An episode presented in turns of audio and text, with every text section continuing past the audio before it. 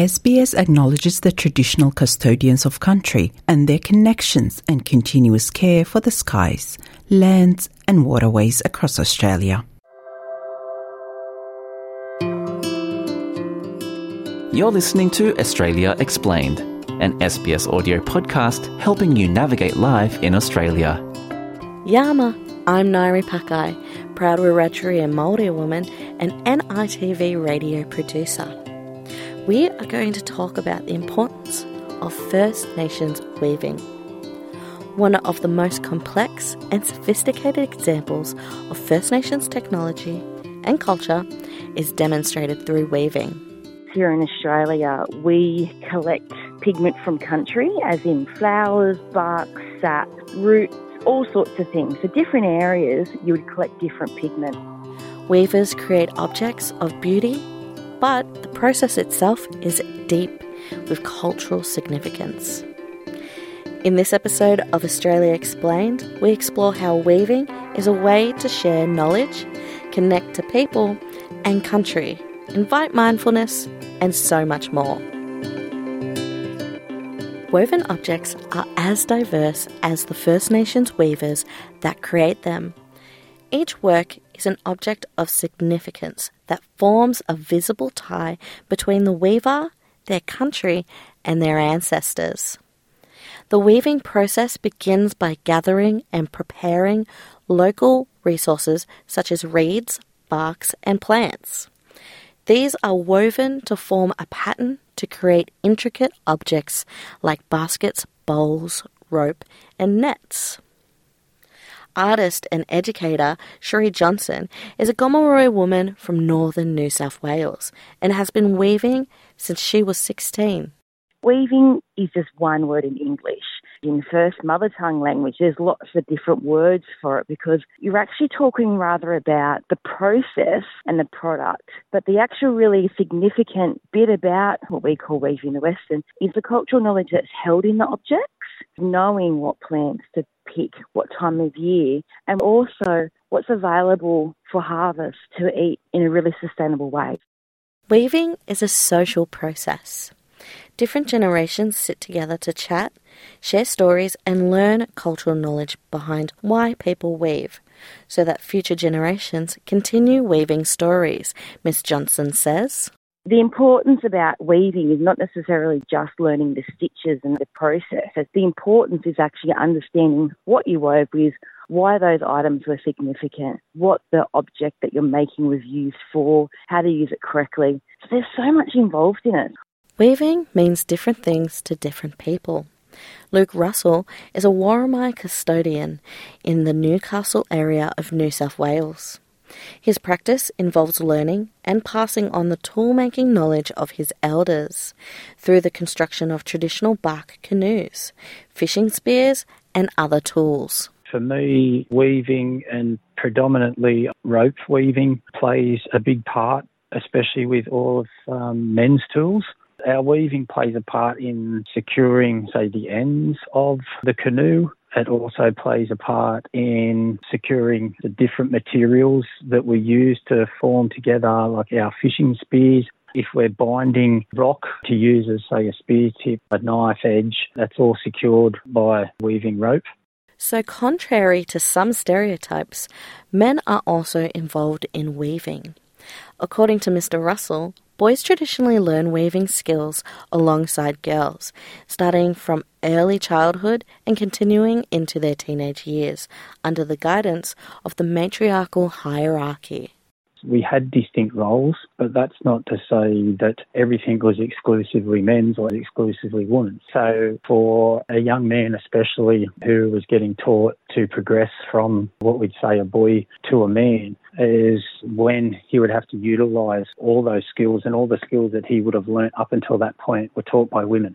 Artist Nephi Denham is a Girramay traditional owner from the Cardwell area in North Queensland. He has an art practice, but also weaves at home for the simple pleasure of sitting quietly and focusing on his art pieces. I've learned from my uncle.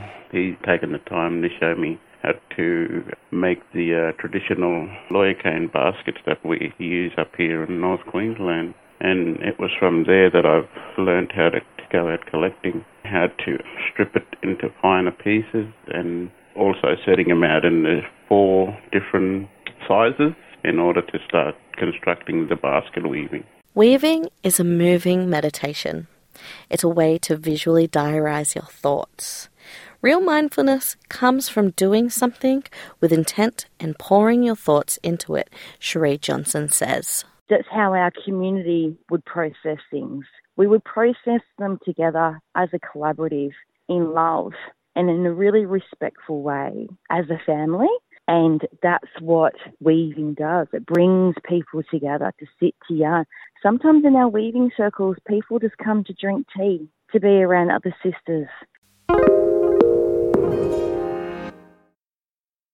Plant resources, such as grasses and barks, differ across the country.